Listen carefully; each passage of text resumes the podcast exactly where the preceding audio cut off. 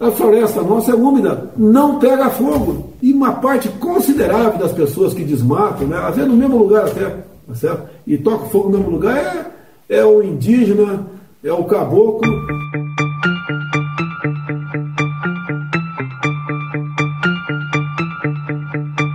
A questão ambiental tem sido calcanhar de Aquiles do governo Bolsonaro perante o mundo. Não à toa, diversos países, como a França, ameaçam não comprar produtos agrícolas brasileiros caso uma política efetiva de preservação do meio ambiente não seja implantada no país. O senhor Macron queria que eu ele, ao lado do Raoni, viesse anunciar decisões para a nossa questão ambiental. Dele um rotundo não. Essas cobranças se intensificaram com a eleição de Joe Biden nos Estados Unidos, que tem uma agenda ambiental ousada. Brazil, the rainforests of Brazil are being torn down, are being ripped down. Instead of doing something about that, E é nesse clima de desconfiança que Jair Bolsonaro participa da cúpula de líderes sobre o clima, organizada pelo governo norte-americano e que será realizada de forma virtual nos dias 22 e 23 de abril. O governo Biden espera do presidente seriedade na discussão sobre o desmatamento e descarta, neste momento, focar recursos financeiros em troca de promessas de preservação ambiental. Em entrevista aqui ao Estadão, o ministro do Meio Ambiente, Ricardo Salles, declarou que conseguiria reduzir a devastação da Amazônia em até 40% em 12 meses, mas somente se recebesse um bilhão de dólares de países estrangeiros. E também um planejamento que permite que essa, esse volume de comando e controle seja aumentado substancialmente se houver recursos para participar. Biden vem sofrendo pressões de organizações internacionais de meio ambiente e de direitos humanos para não fechar um acordo com o governo Bolsonaro, por acreditarem que o presidente brasileiro não é confiável e que repassar recursos antes de haver progresso real seria premiar o retrocesso. Até os atores Leonardo DiCaprio e Mark Ruffalo se juntaram à ofensiva contra um acordo com o Brasil. Eu gostaria de convidar o nosso mais recente crítico, o nosso ator Leonardo DiCaprio, para ir comigo aqui a São Gabriel da Cachoeira. Nós fazemos uma marcha de oito horas pela selva e aí entenderá melhor é, como funcionam as coisas é, nessa imensa região. Essa declaração foi dada pelo vice-presidente Hamilton Mourão. Sobre essas questões envolvendo o governo de Jair Bolsonaro e do norte-americano Joe Biden, a gente vai agora até Washington conversar com a correspondente do Estadão, Beatriz Bula. Olá, Bia, tudo bem? Oi, Emanuel, tudo bem? E por aí? Tudo bem, Bia. Bom, nessa semana temos um evento bastante importante, virtual, mas que reúne diversos líderes mundiais, a Cúpula do Clima, com uma iniciativa e uma liderança aí do governo americano e do governo agora de Joe Biden.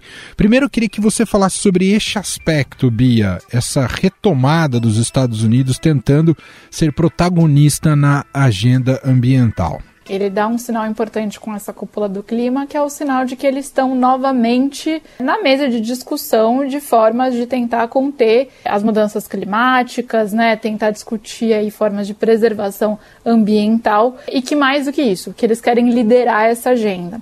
E por que, que isso é importante agora? Porque nos últimos quatro anos, o governo americano não só abriu mão de compromissos assumidos internacionalmente, né, como, por exemplo, se retirando aí do Acordo Climático de Paris, como também passou a criticar consensos científicos em torno das questões climáticas, né? Na presidência do presidente Donald Trump, a Casa Branca minimizava a gravidade dos efeitos do aquecimento global e, enfim, fa falava em alarmismo climático quando estava em discussão essa questão ambiental. É um sinal importante do governo Biden que no primeiro dia do seu mandato fez questão de recolocar o país no Acordo Climático de Paris, lembrando que foi O Biden foi parte do governo que assinou o Acordo de Paris, né? O governo Obama. Então, ele já mandou essa mensagem no seu primeiro dia de governo e aí quando ele organiza essa reunião com líderes, são 40 líderes mundiais, ele está tentando sinalizar que a busca do governo atual americano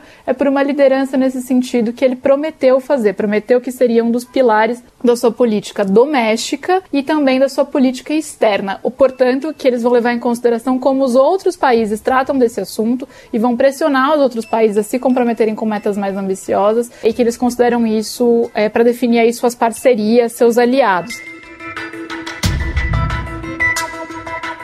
Como é que está sendo recebido o evento aí em território americano, seja pela imprensa, especialistas, com ceticismo, com otimismo, com euforia? Como é que é, Bia? É visto como um momento importante do governo Biden em que eles devem renovar esses compromissos e também para ver o que é possível obter aí, não só de aliados, como também é, em relação a potenciais rivais, como a China. Então, há uma avaliação de que não basta os Estados Unidos estarem comprometidos, apesar disso demonstrar aí e ser capaz de gerar um efeito significativo no mundo todo, mas também é preciso ver o que eles vão conseguir em termos de conquistas diplomáticas, de comprometimento de outros países.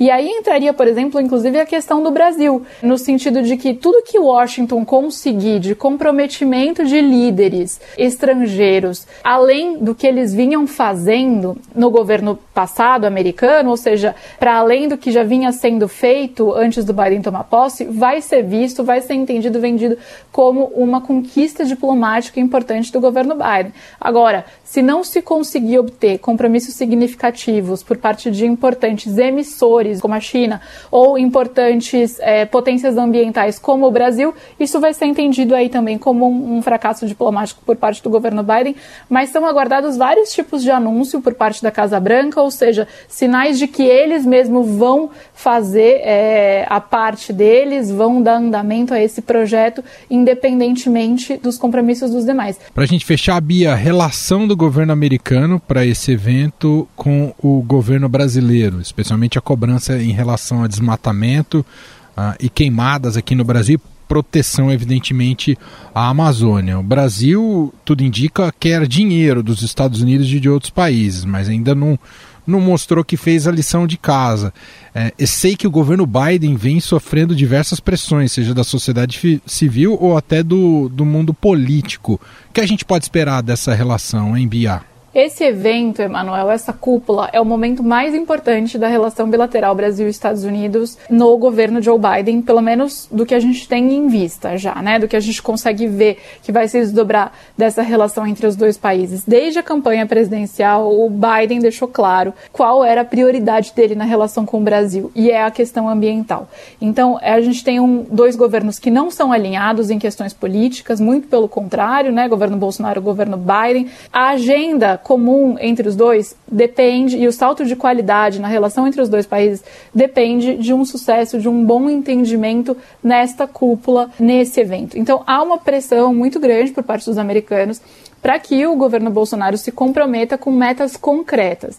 O que a gente teve foi o Bolsonaro agora enviando uma carta ao Biden é, para falar que se comprometeria com o fim do desmatamento ilegal até 2030 e é, uma série de outras metas aí é, e compromissos que ele assume em nome do Brasil.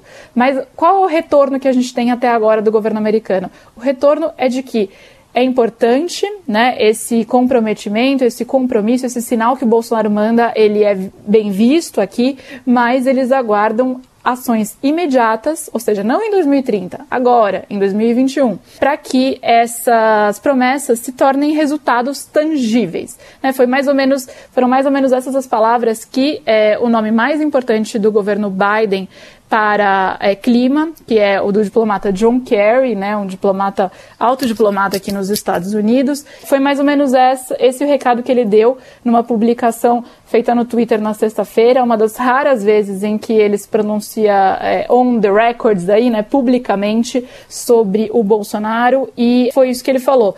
Apreciamos o recado do Bolsonaro, compromisso com o fim do desmatamento legal, mas queremos ver ações imediatas e engajamento com populações indígenas e com a sociedade civil para tornar isso um resultado concreto. Mais um recado, né? As organizações ambientais, a, a sociedade civil de uma maneira geral, tem buscado o governo americano e através aí contando também com apoio e articulação de parlamentares democratas, inclusive importantes senadores democratas, para colocar a visão deles de como estão as coisas, né? Esvaziamento de órgãos ambientais no governo Bolsonaro, e, enfim, e também é isso que o governo americano vem cobrando. Então, já que é, vocês falam que vocês estão é, comprometidos, então a gente quer ver também vocês trabalharem com essas lideranças que são lideranças históricas locais na preservação da Amazônia, algo que ficou completamente escanteado no, durante o governo Bolsonaro, né? Esse contato com ONGs, muito pelo contrário, né? O, governo do presidente Bolsonaro critica essas lideranças é, e ONGs que trabalham ali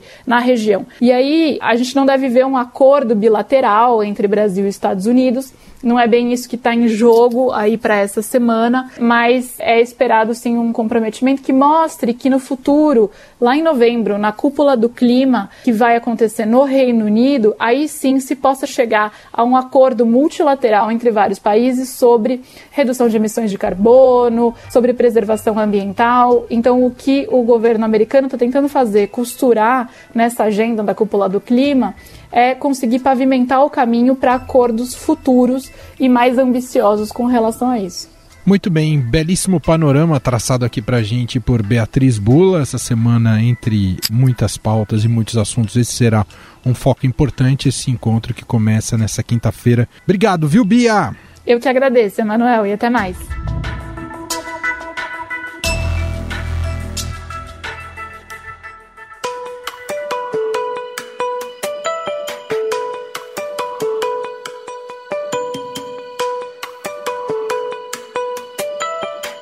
No Brasil, 23 governadores formaram um bloco chamado Coalizão Governadores pelo Clima, que assina uma carta endereçada ao presidente Joe Biden e que deve ser entregue ao embaixador dos Estados Unidos no Brasil.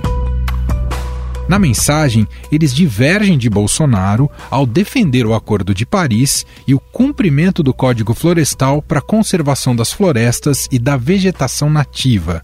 Recado em oposição ao ministro do Meio Ambiente Ricardo Salles, que já verbalizou que gostaria de flexibilizar as leis para passar a boiada um esforço nosso aqui, enquanto estamos nesse momento de tranquilidade no aspecto de cobertura de imprensa, porque só fala de Covid, e ir passando a boiada, e mudando todo o regramento, e simplificando normas.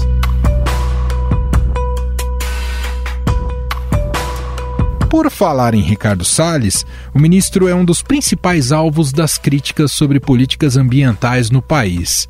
Aliás, o procurador do Ministério Público junto ao Tribunal de Contas da União, Lucas Rocha Furtado, pediu à Corte de Contas que determine o afastamento cautelar do ministro do Meio Ambiente de suas funções.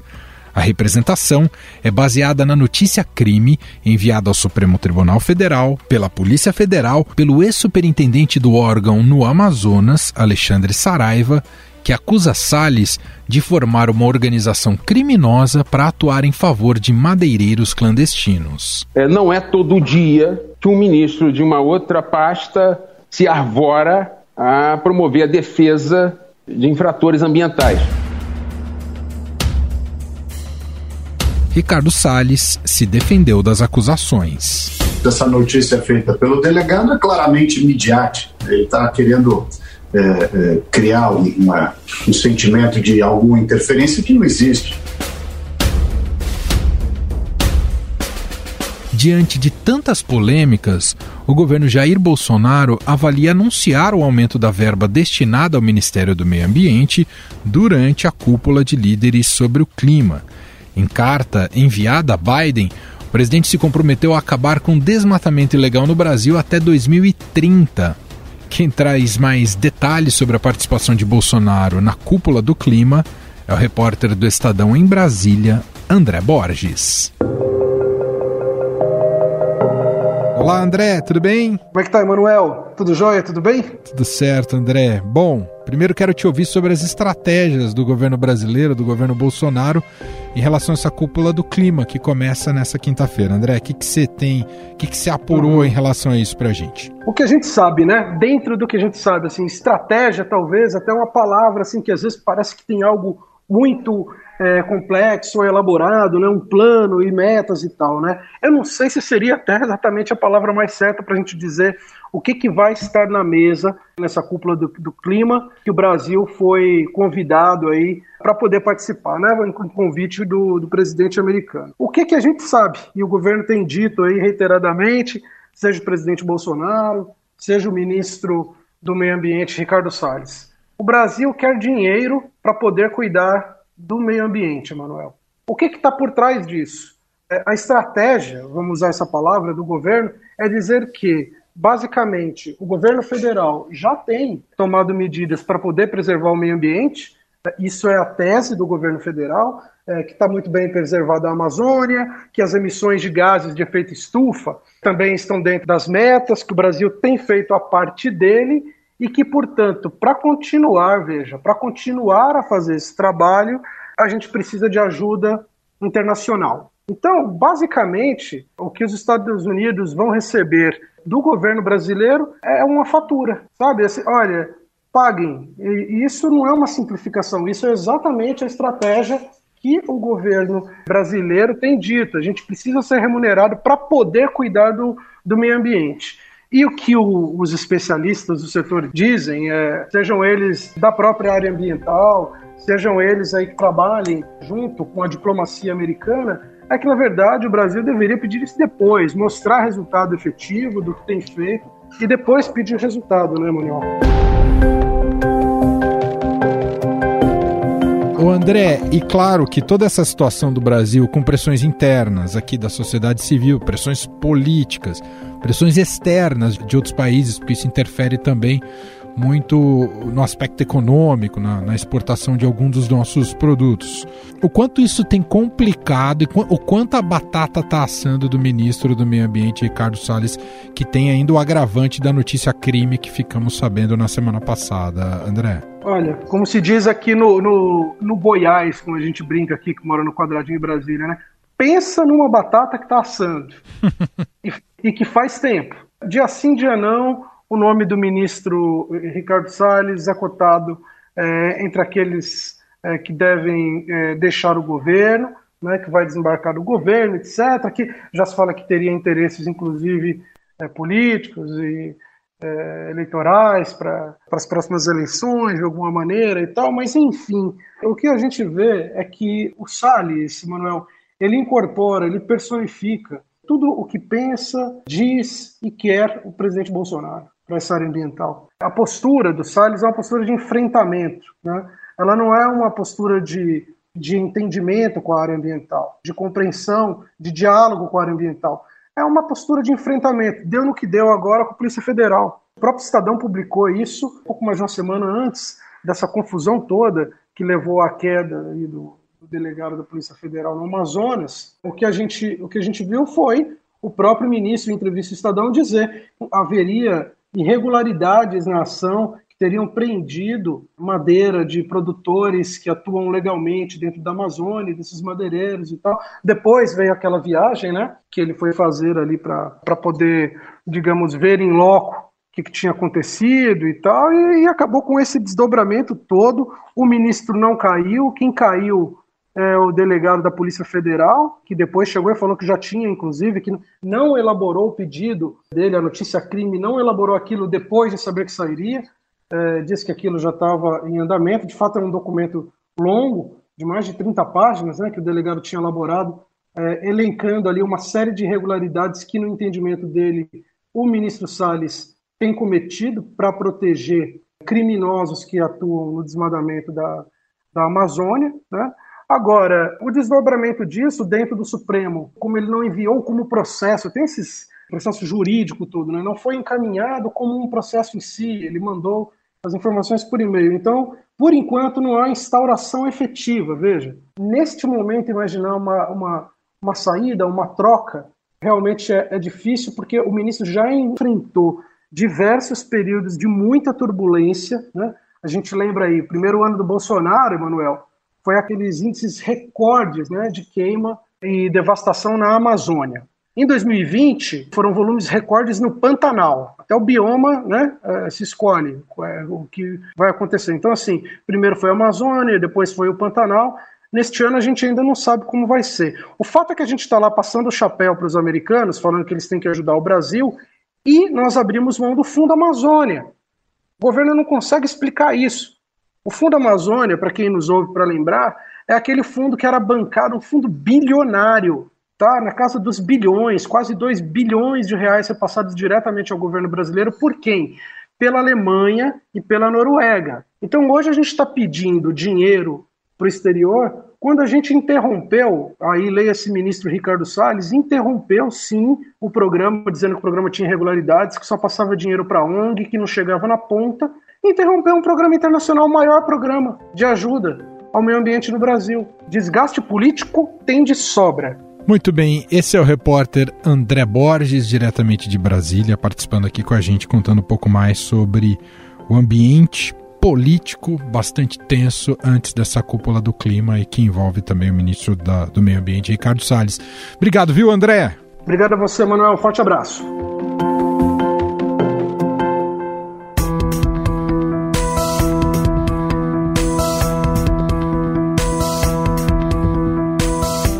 De acordo com os dados divulgados pelo Instituto Nacional de Pesquisas Espaciais, o desmatamento na Amazônia voltou a bater recordes em março e foi o maior nos últimos seis anos. A destruição da floresta teve crescimento de 12,6% em relação ao mesmo período de 2020, ano em que o desmatamento atingiu os níveis mais elevados em 12 anos. Afinal, que resultados práticos teremos para o Brasil após a cúpula de líderes sobre o clima? Para fazer essa análise, convidamos o cientista e pesquisador Carlos Nobre, ex-titular do Instituto Nacional de Pesquisas Espaciais, o INPE. Tudo bem, professor? Seja muito bem-vindo aqui ao programa. Muito obrigado, eu que agradeço. Professor, já pegando esse gancho, o Brasil já vem aí numa interlocução com, com os Estados Unidos, e claro que o foco, o ponto de preocupação é a questão da preservação da Amazônia.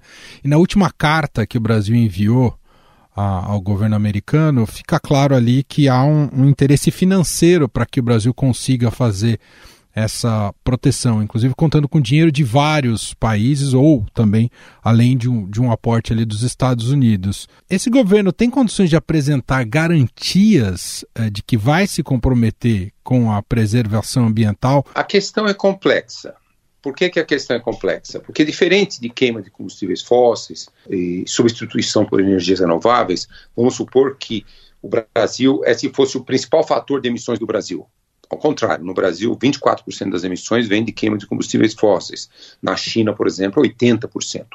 Então vamos supor que essa fosse a questão e o Brasil buscasse um acordo com o governo norte-americano para mudar para energias renováveis. Aí sim, aí o Brasil poderia certamente buscar recursos, buscar investimentos, buscar ajuda para fazer uma rápida transição. Muitos países do mundo estão nessa direção. Só que aqui no Brasil, 70% das emissões vêm dos desmatamentos e da agricultura. Depende do nível de desmatamento, 40% a 50% das emissões vêm do desmatamento. E acima de 90% dos desmatamentos na Amazônia são ilegais, acima de 80% dos desmatamentos no Cerrado são ilegais.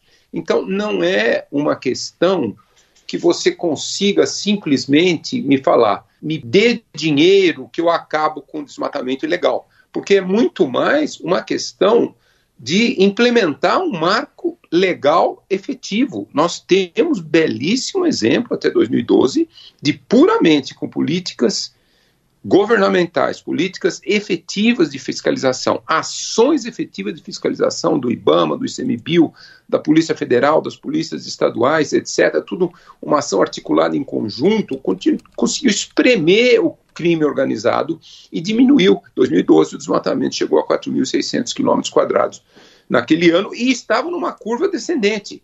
E o Brasil fazendo isso, ele garantirá ou garantiria o apoio de inúmeros países para colocar recursos aqui para assegurar um novo modelo de desenvolvimento, um modelo que nós chamamos uma bioeconomia de floresta em pé. Então é uma situação complexa. Professor, como é que o senhor resumiria o que está acontecendo com a Amazônia hoje no Brasil para a gente ter uma, uma consciência do que do significado dela e, e, e de quanto estamos perdendo esse bioma? Nós estamos muito próximos do ponto de não retorno. Em inglês a gente chama tipping point. Nós estamos vendo o sul da Amazônia muito próximos de uma savanização, de se tornar uma savana muito degradada. Não, não se tornar o rico bioma do Cerrado, é uma savana degradada. O sul da Amazônia, o nordeste da Amazônia até o Atlântico, ali as temperaturas estão aumentando muito na estação seca. A estação seca já aumentou três a quatro semanas, quer dizer, o começo da estação chuvosa no sul da Amazônia era no final de setembro, hoje já está na terceira, quarta semana de outubro. Essa região recicla menos água, transpira menos água, está perdendo carbono, tem muitos trechos da floresta ali que a floresta não está retirando mais carbono. Anos atrás, anos 90, a Amazônia retirava mais de 2 bilhões de toneladas de, de gás carbônico da atmosfera. Hoje, esse número está passando um pouco de um bilhão e está diminuindo.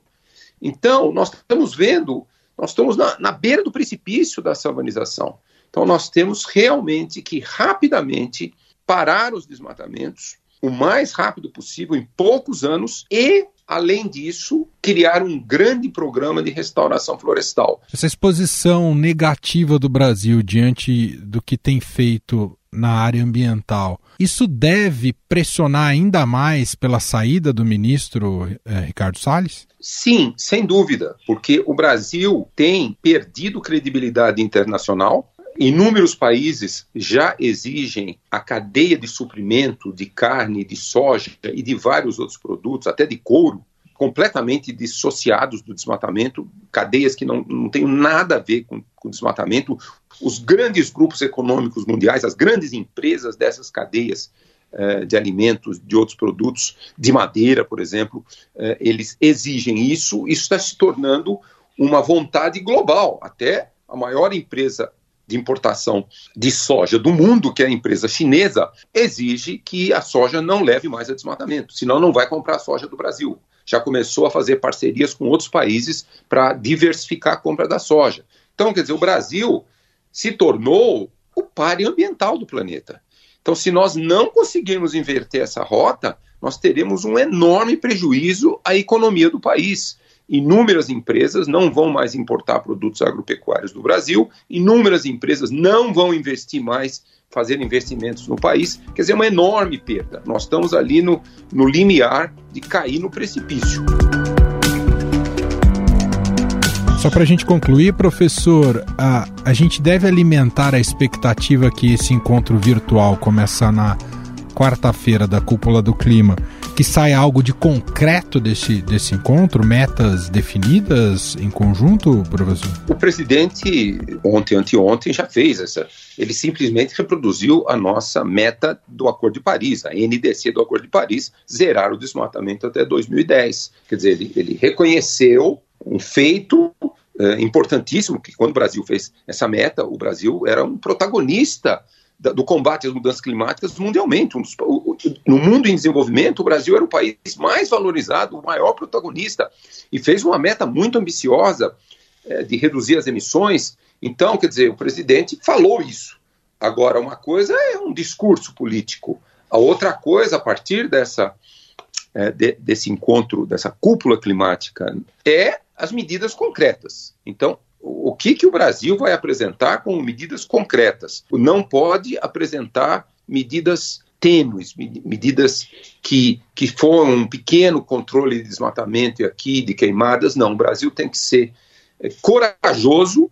Nós já temos experiência de reduzir milhares e milhares de quilômetros quadrados num ano de desmatamento. Hoje nós temos é, ferramentas de monitoramento até mais avançadas Agora, mais de 90% do desmatamento na Amazônia, mais de 80% no Cerrado, são criminosos. Então, é uma ação de governo. É uma ação que não é possível a iniciativa privada fazer sozinha. A iniciativa privada pode estar cada vez mais dizendo: não vamos comprar produtos que levem ao desmatamento. Mas quem tem que coibir, atacar, destruir o crime ambiental na Amazônia e no Cerrado é a fiscalização do governo. Muito bem, nós ouvimos o cientista e pesquisador Carlos Nobre, gentilmente aqui atendendo a nossa reportagem, falando um pouco mais sobre as expectativas em torno da cúpula do clima que começa nesta quarta-feira. Muito obrigado, viu, professor? Eu que agradeço. Estadão Notícias. E este foi o Estadão Notícias de hoje, segunda-feira, 19 de abril de 2021. A apresentação foi minha, Emanuel Bonfim. Na produção e edição, Gustavo Lopes e Ana Paula Niederauer. A montagem é de Moacir Biasi e o nosso diretor de jornalismo, João Fábio Caminoto. Escreva pra gente, podcast@estadão.com. Um abraço para você, uma excelente semana e até mais. Estadão Notícias.